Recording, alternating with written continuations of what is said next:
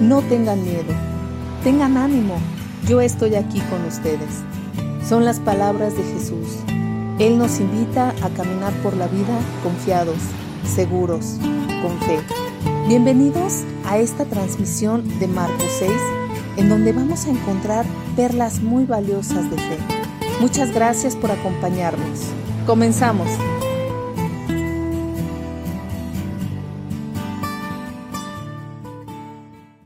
Hola amigos y amigas, muy buenas tardes o días dependiendo de la hora en que nos estén escuchando.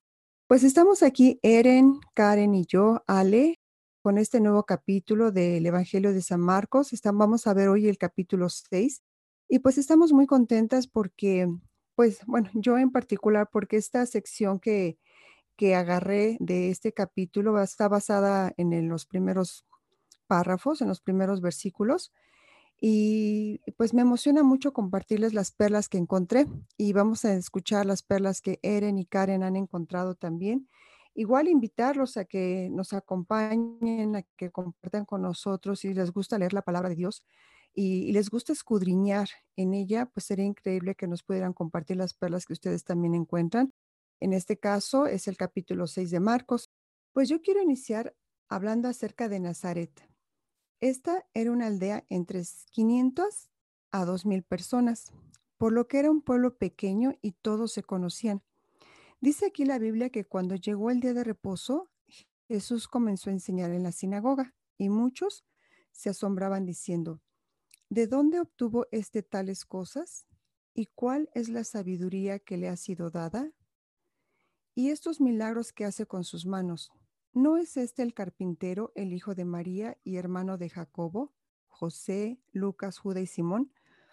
Bueno, pues vamos a tomar en cuenta que esta era una época en la que muchos no sabían leer o escribir, ni tenían acceso a las escrituras. La sinagoga era la mejor manera de aprender sobre su herencia religiosa. Quiero comentarles que en este Evangelio no se vuelve a mencionar en ninguna otra ocasión en la que Jesús enseñaba en la sinagoga, porque de aquí en adelante lo hará en los hogares. Bueno, pues la gente estaba sorprendida, como dice los primeros versículos, y le asignaban a Jesús sabiduría y maravillas. Pero el pueblo, ¿qué creen? Estaba más escandalizado porque cómo era posible que uno de los suyos sobresalía en una comunidad tan pequeña, siendo una persona de origen ah, humilde. Se decían, ¿no están aquí sus hermanas y sus hermanos con nosotros? Esto me lleva a pensar en la envidia. La Real Academia Española ha definido como tristeza o pesar del bien ajeno, o como deseos de algo que no se posee. Bueno, pues no solamente esta gente tenía al héroe del pueblo, pues se hablaba de él en toda la región de Galilea, sino que tenían al Mesías mismo de vecino en el pueblo de Nazaret. Como ya vimos en el, en el capítulo anterior, que Jesús acababa de sacar toda una legión de demonios habitando en un hombre de la tierra de los Garadenos. También hablaba de la hemorragia de una mujer que había sufrido por 12 años y por si eso fuera poco, resucitó a la hija de un oficial de la sinagoga. Esos amigos y amigas fueron grandes milagros, pero aún así sus paisanos se escandalizaban de él. Incluso un rey, el rey Herodes Antipas, dice aquí que se enteró de esto, pues el nombre de Jesús se había hecho célebre. Al oír esto, Herodes decía, Juan, a quien yo decapité, ha resucitado. Y como dato extra, eh, quiero externar algo que a mí me hizo meditar mucho, es que la conciencia de Herodes también resucitó, porque es cierto que Jesús resucitó muertos, pero la conciencia de Herodes cuando escuchó hablar de Jesús, despertó y pudo reconocer a quien decapitó. Volvamos con el tema de la envidia. Esta nos impide ver las cualidades de las personas que tenemos a nuestro alrededor, aún de nuestros propios vecinos o familiares, también compañeros de trabajo. Pude ver que la conciencia puede también resucitar, como en el caso de Herodes. Jesús aquí en este mundo vino a sanar, vino a perdonar nuestros pecados porque Él quiere que seamos libres y rompamos las cadenas. Él nos muestra la compasión que tiene para nuestras vidas. Pues ese es mi comentario. Muchas gracias. Oh, Ale, pues es un tema bien fuerte, ¿no? Este de la envidia, un tema que definitivamente me hace meditar en, en, las palabras que comentas de que impide ver las cualidades o los talentos de los otros, porque es una de las características, la ceguera, ¿no? O sea, la envidia puede cegar y puede no hacer ver lo bueno que hay en los demás. Y creo que la envidia también es una fuente de amargura muy fuerte, muy grande, que puede carcomer a las personas. Qué tema tan, tan interesante comentaste hoy y me parece que justo eso, no es que me parezca, es que así fue, lo que llevó a nuestro Señor Jesús a la cruz. El que los demás vieran todas esas cualidades de sanación, de amor, de bondad, generosidad, etcétera, ellos no podían soportarlo, ¿no? Y me hace pensar en el corazón que tenían estos hombres que decidieron llevarlo a la cruz porque no soportaban verlo. Muchas gracias, Ale. Sí, yo pienso, una, nota que hice es, eh, la envidia va mano a mano con la incredulidad, ¿no? O sea, como lo describes y lo como lo describe la escritura, ¿no? No podían creer que uno de ellos fuera usado por Dios, ¿no? De esta manera, o que fuera el Hijo de Dios, pero la incredulidad va como que mano a mano con la envidia, es muy fuerte. Y la definición de envidia, ¿no? La definición que leíste del diccionario, Ale, este, de la envidia, ¿no? No la tengo ahorita. Eh, tristeza, tristeza o pesar del bien ajeno. Sí, la tristeza, como dice Karen, la amargura, ¿no? Va mano a mano con la envidia también. Sí, muy fuerte, Ale. Muy fuerte el tema, ¿no? Sí. Pues uh, sigo yo aquí con el comentario también, amigos y amigas, en Marcos 6, y la parte en la que yo me estoy enfocando es enseguida de la sección que ya nos compartió Ale, eh, que dice Jesús envía a los doce discípulos. Y les voy a leer el contexto. Después Jesús fue de aldea en aldea enseñando a la gente, reunió a los doce discípulos, comenzó a enviarlos de dos en dos y les dio autoridad para expulsar espíritus malignos les dijo que no llevaran nada para el viaje, ni comida, ni bolso de viaje, ni dinero, solo, sino que solo un bastón. Les permitió llevar sandalias, pero no una muda de ropa. Y les dijo, por todo lugar que vayan, quédense en la misma casa hasta salir de la ciudad. Pero si en algún lugar se niegan a recibirlos o a escucharlos, sacúdanse el polvo de los pies al salir para mostrar que abandonan a esas personas a su suerte. Y la parte que yo les quería compartir en este día y que me llamó muchísimo la atención en esta sección de escritura fue la parte donde Jesús les dice en el versículo 8 que no lleven nada y que solo se lleven un bastón. Investigando un poquito más al respecto, hay una referencia del Antiguo Testamento al, al, uso del bastón, ¿no? Y lo vemos en Éxodo, les quiero leer esta parte porque se me hizo muy interesante. Saben, cuando Moisés fue llamado por Dios y Moisés empieza a hablar con Dios y le da un designio de que Moisés saque a la gente eh, de Egipto, a su pueblo de Egipto, y le, le pide que vaya y que hable con el faraón para pedirle que libere a esas personas. Y saben, uno de los primeros milagros que Dios hace es a través de un bastón.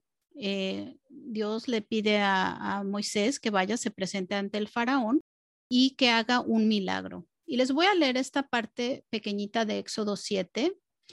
Y dice, el Señor le dijo a Moisés y a Aarón, si el faraón les pide que hagan un milagro, le dirás a Aarón que tome su bastón y que lo arroje al suelo ante el faraón para que se convierta en una serpiente.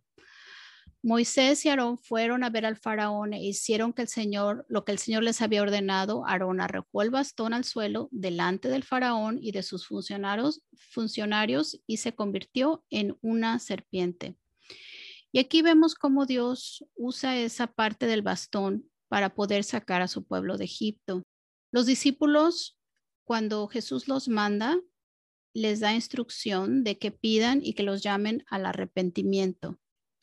Y yo pienso aquí, eh, lo que veo en esta escritura, cuando Jesús les pide que solo lleven el bastón, es que les llamen al arrepentimiento, a salir de ese Egipto en el que vive la gente y que los lleven a, a una nueva vida, como lo hacía Juan el Bautista, llamándolos al arrepentimiento.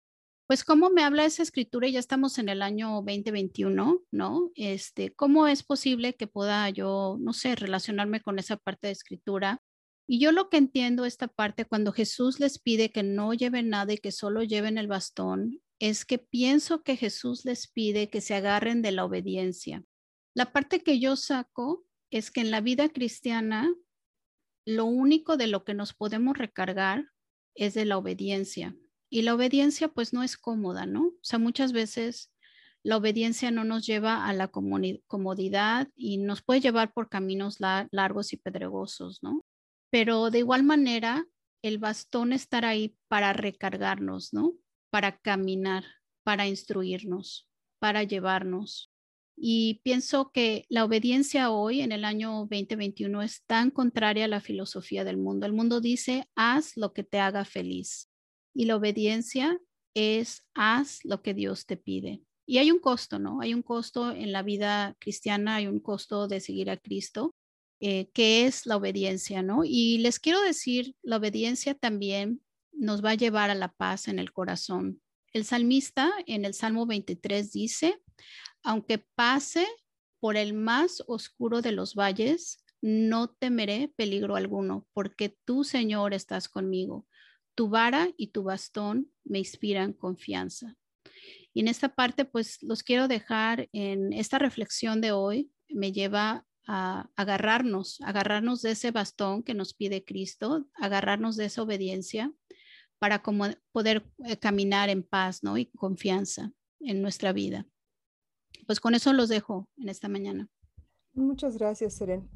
Me gusta muchísimo este, esto con lo que tú nos dejas, ah, esta frase, agárrense de la obediencia, ¿no? Porque único que, de lo que nos puede, en lo, único en lo que nos podemos recargar. Fíjate que no lo había escuchado de esa manera, pero creo que a lo largo de mi vida cristiana, eso es mi, mi seguro, este, mi, seguro de, salvación, diría yo, porque muchas cosas no tienen sentido y, las he hecho por obediencia a Dios. Mm. Eso me da una conciencia tranquila. Y decir, Dios, tú dices eso, yo lo voy a hacer porque confío en ti, ¿no? Y a lo largo de los años, llevo 25 años como cristiana, como discípula y he visto la recompensa. Esto que tú dices, Eren, es muy cierto. Pareciera que, no, pero sí, en realidad sí, ¿no? Sí tiene mucho sentido y es, dice la Biblia que a Dios más le agrada el que se le obedezca a que se le, a que se le ofrezcan sacrificios. ¿no? Ah, buen punto. Muchas gracias. E-, sí, Ale. Bueno, pues yo nada más para completar esa idea, Eren, eh, comentas que la obediencia tiene un costo y la vida de la vida cristiana tiene un costo, pero fíjate que yo a través de estos años me he dado cuenta que es más costoso vivir una vida sin Dios. Mm. Tiene más daños, ¿no? O sea, todo tiene un costo. Pero yo en la vida cristiana no veo un daño colateral. Y el mm. costo en, una vida sin Dios, sí, sí hay muchos daños, ¿no? Claro. Hemos platicado de muchos de ellos, pero me gusta cómo lo comentas, de que em, poder salir de ese Egipto, de esa esclavitud y poder vivir una vida nueva a través de este bastón que simboliza la obediencia, que es lo único que nos pide eh, eh, Jesús que llevemos. No lleven otra cosa, ¿no? Lleven un bastón, que es este, símbolo bien agarrado, ¿no? Que sabemos que también simboliza la, libertad. Como comentas, me, encanta esta comparación que haces, eh, cómo lo podemos trasladar a nuestra vida. Llevar nuestro bastón, que simboliza la libertad, la nueva vida, el salir de esta esclavitud. Me, encantó esta comparación. Muchas gracias. Sí, sí, Karen. Yo voy a hacer un comentario muy, muy breve hoy y muy básico, pero me pareció además muy bello también porque pues yo les quiero comenzar contando la historia que nos ocurrió hace algunos años cuando mi hijo el mayor tenía cerca de 10 añitos. Eh, nosotros nos fuimos de paseo todo el día y cuando regresamos a la casa nos habían eh, vaciado la casa. Pues en realidad no había nada muy valioso que robar, pero también pues fuimos víctimas de, de los asaltos, ¿no? Como muchos lo somos acá en México. Y bueno, en, en, general, pero ya saben que acá de repente hay esas oleadas y en ese tiempo aquí en la colonia se dio que en casi todas las casas se estaban metiendo a robar. Y bueno, pues cuando llegamos fue muy impresionante porque la casa estaba volteada, o sea, los cajones, todos los cajones los voltearon, buscaron, todo, o sea, fue horrible, ¿no? Horrible, los, los, el cuarto de los niños, todo, todo. Y era un desastre. Eh, desafortunadamente, mi hijo, o sea, yo entré y yo grité porque cuando prendí la luz, porque aparte la puerta las puertas estaban abiertas, los perros estaban en la calle, este, y cuando entré, o sea, nunca me imaginé que se habían metido, pero yo grité porque vi todo así desordenado, fue muy impresionante, y mi hijo iba atrás de mí, entonces él pues se asustó mucho, y de ahí, bueno, ya pues tomamos algunas medidas, obviamente cambiamos la chapa, hablamos a la policía, la policía no, No, hizo mucho, pero nos tranquilizó, fue reconfortante que viniera, que revisara la azotea, que no hubiera nadie, etcétera. Se acabó ese capítulo, pero solamente para ese día, porque después de ese comenzó otro capítulo muy triste, porque mi hijo eh, empezó a tener terrores en las noches. Mm. Él ya no podía dormir, este, él sentía que se iban a meter a robar.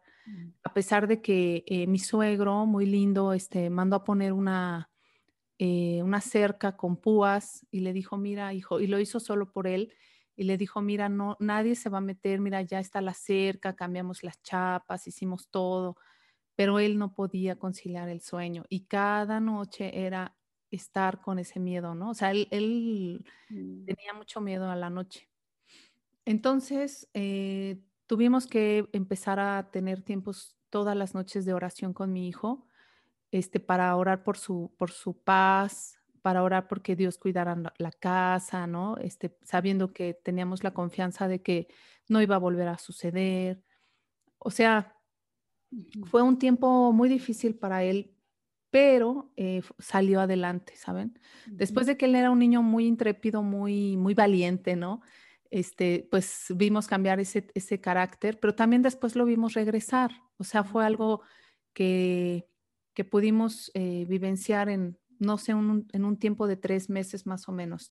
Les comento esto porque eh, quiero compartirles lo que nos dice Marcos 6 en el versículo 45, cuando Jesús camina sobre el agua. Dice aquí, inmediatamente después, Jesús insistió en que sus discípulos regresaran a la barca y comenzaran a cruzar el lago hacia Bethsaida, mientras él enviaba a la gente a casa. Después de despedirse de la gente, subió a las colinas para orar a solas. Muy tarde, esa misma noche, los discípulos estaban en la barca en medio del lago y Jesús estaba en tierra solo. Jesús vio que ellos se encontraban en serios problemas, pues remaban con mucha fuerza y luchaban contra el viento y las olas. A eso de las tres de la madrugada, Jesús se acercó a ellos, caminando sobre el agua. Su intención era pasarlos de largo, pero cuando los discípulos lo vieron caminar sobre el agua, gritaron de terror, pues pensaron que era un fantasma. Todos quedaron aterrados al verlo, pero Jesús les habló de inmediato. No tengan miedo, dijo, tengan ánimo, yo estoy aquí. Les comento que el, mensaje que en esta escritura provocó en mí es muy sencillo y me hizo recordar ese tiempo de miedo de mi hijo porque pues estos discípulos estaban vivenciando una situación difícil en donde quizás estaban luchando por su vida, estaban, dice la escritura, que en un momento en donde luchaban contra el viento y las olas, y se encontraban en serios problemas. Para que esto fuera mencionado, de verdad es que yo creo que ellos sí estaban en serios problemas, ¿no? Y Jesús se acerca con toda la calma, dice que incluso pensaba pasarlos de largo, ¿no? O sea, esta parte me llama la atención. Pensaba pasarlos, ¿no? Pero cuando los vio les dijo, no tengan miedo, tengan ánimo, yo estoy aquí. A mi hijo y a nuestra familia nos pasó lo mismo, ¿saben?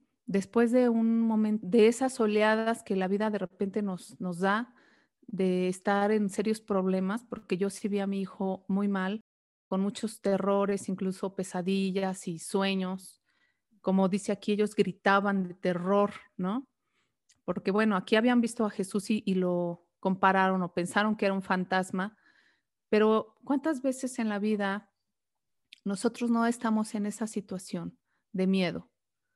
De un miedo generado quizás por un trauma, quizás por algo que nos ocurrió, quizás porque tenemos que enfrentar la vida, porque tenemos que seguir caminando, pero el miedo nos paraliza, porque tenemos incertidumbre de qué va a ocurrir, etcétera. Hay muchas cosas que pueden provocar el miedo y quedamos ahí, ¿no? Aterrados. Pero Jesús viene y nos dice, no tengan miedo, yo estoy aquí. Mm. Yo lo viví, lo he vivido muchas veces en mi vida y yo se los quiero compartir porque es cierto, Jesús está ahí siempre. Dice, ánimo, vamos, ¿no? Sigamos. Cuando él sube a la barca, dice que el viento se detuvo y ellos, wow, estaban asombrados. Estaban asombradísimos de cómo a Jesús le obedecían también el, el, viento y el mar y el lago, ¿no? Y, y toda la naturaleza siempre en favor de Jesús. Entonces, pues el mensaje es este, muy sencillo, pero la verdad es que para mí muy importante. Acerquémonos, acerquémonos a Jesús cada vez que estemos en una situación de miedo, de temor. Él está ahí, no, no hay que dudarlo, ¿no? Definitivamente animémonos y agarrémonos de su mano. Pues eso es lo que yo hoy quería comentarles. Pues un mensaje muy sencillo, pero de verdad al corazón, Karen, porque el miedo es algo pues inexplicable, ¿no? Nosotros podemos razonar con nosotras mismas. O sea, ¿por qué? ¿Por qué tengo miedo? ¿Por qué esto? O sea, podemos estar en el razonamiento, usar el razonamiento y no es así, ¿no? Es, es el saber que Jesús está con nosotros, una forma de, de sobreponernos a esos miedos, ¿no? Esas angustias, el saber decir, como dices tú, no tengan miedo, yo estoy aquí, ¿no? Y esa seguridad de que sabes que Jesús está contigo, no tengas miedo, ¿no? Y te ayuda, ¿no? Te ayuda a sobreponerte, ¿no? Pienso yo al miedo y a las angustias. Hay muchos miedos, muchas angustias durante estos tiempos. Yo creo que alrededor del mundo eh, nosotros también no somos inmunes a eso. Y poder dejar esa carga, ¿no? Poder eh, descansar, ¿no? Poder, eh, como dices, reconciliar el sueño, volver a no tener esos, esas eh, pesadillas, etcétera, ¿no? Yo pienso que sí es muy atinado, es muy sencillo, pero es atinado. O sea, Jesús está contigo, no tengas miedo. Es un mensaje poderoso también. Sí, sí, Karen, muchas gracias. Fíjate que yo viví algo similar allí en Canadá. El ver tu casa tan desordenada, ¿no? Este, tu ropa, tu ropa íntima en el suelo fue para mí un golpe bien, fue, fue una violación, ¿no? Obviamente a tu privacidad. Y es algo muy, muy doloroso, ¿no? Se llevaron ciertas cosas de valor, ¿no? Como tú dices, no teníamos mucho. Eh, y aquí ya se volvieron elitistas, ¿no? Aquí ya se dan el lujo de escoger, ¿no?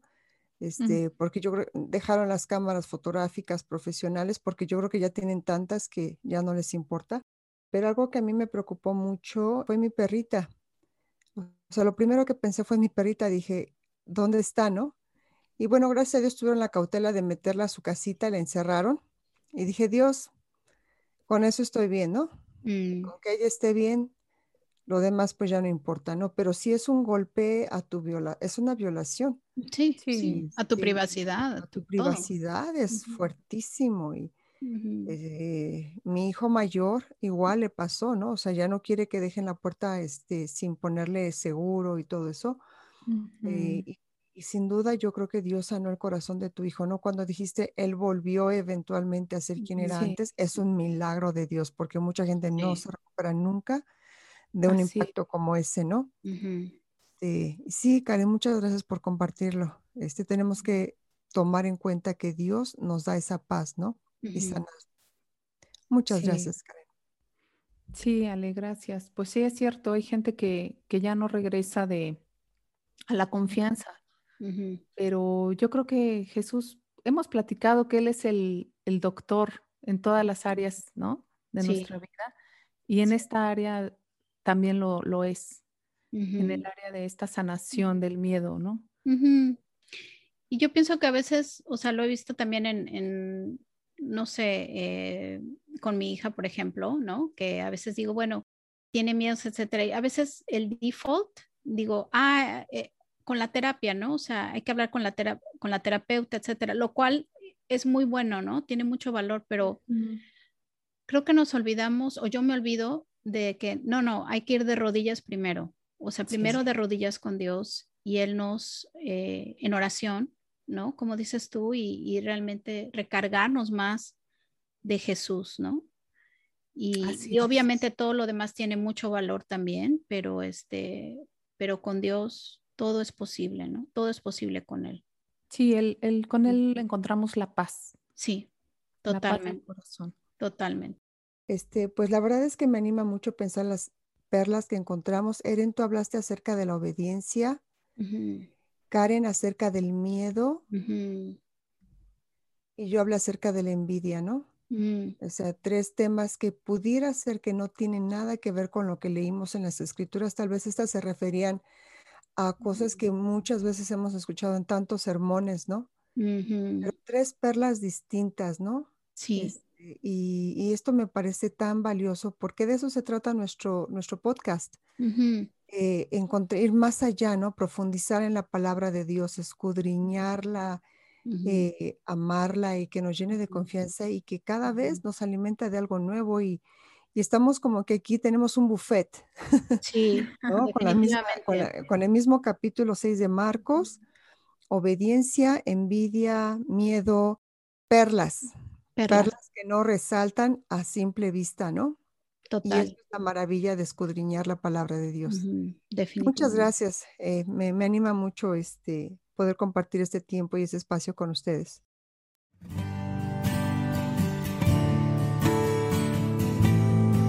Qué gusto haber compartido con ustedes una perla más, una perla de fe.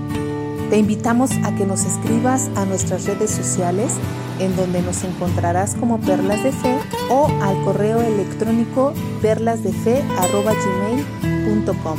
Nos vemos en el siguiente capítulo. Hasta pronto.